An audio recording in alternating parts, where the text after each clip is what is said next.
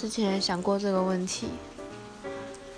本来的想法是大概年收入五十万左右，应该就可以比较轻松吧。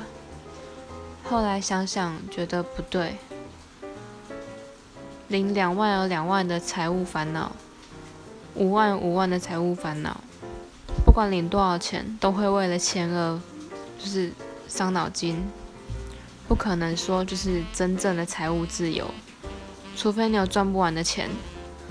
如果说你是一伸手就好几亿那种的，那你可能真的不需要烦恼什么钱，因为你的钱怎么花都花不完，拿来当水游泳都没关系那种的。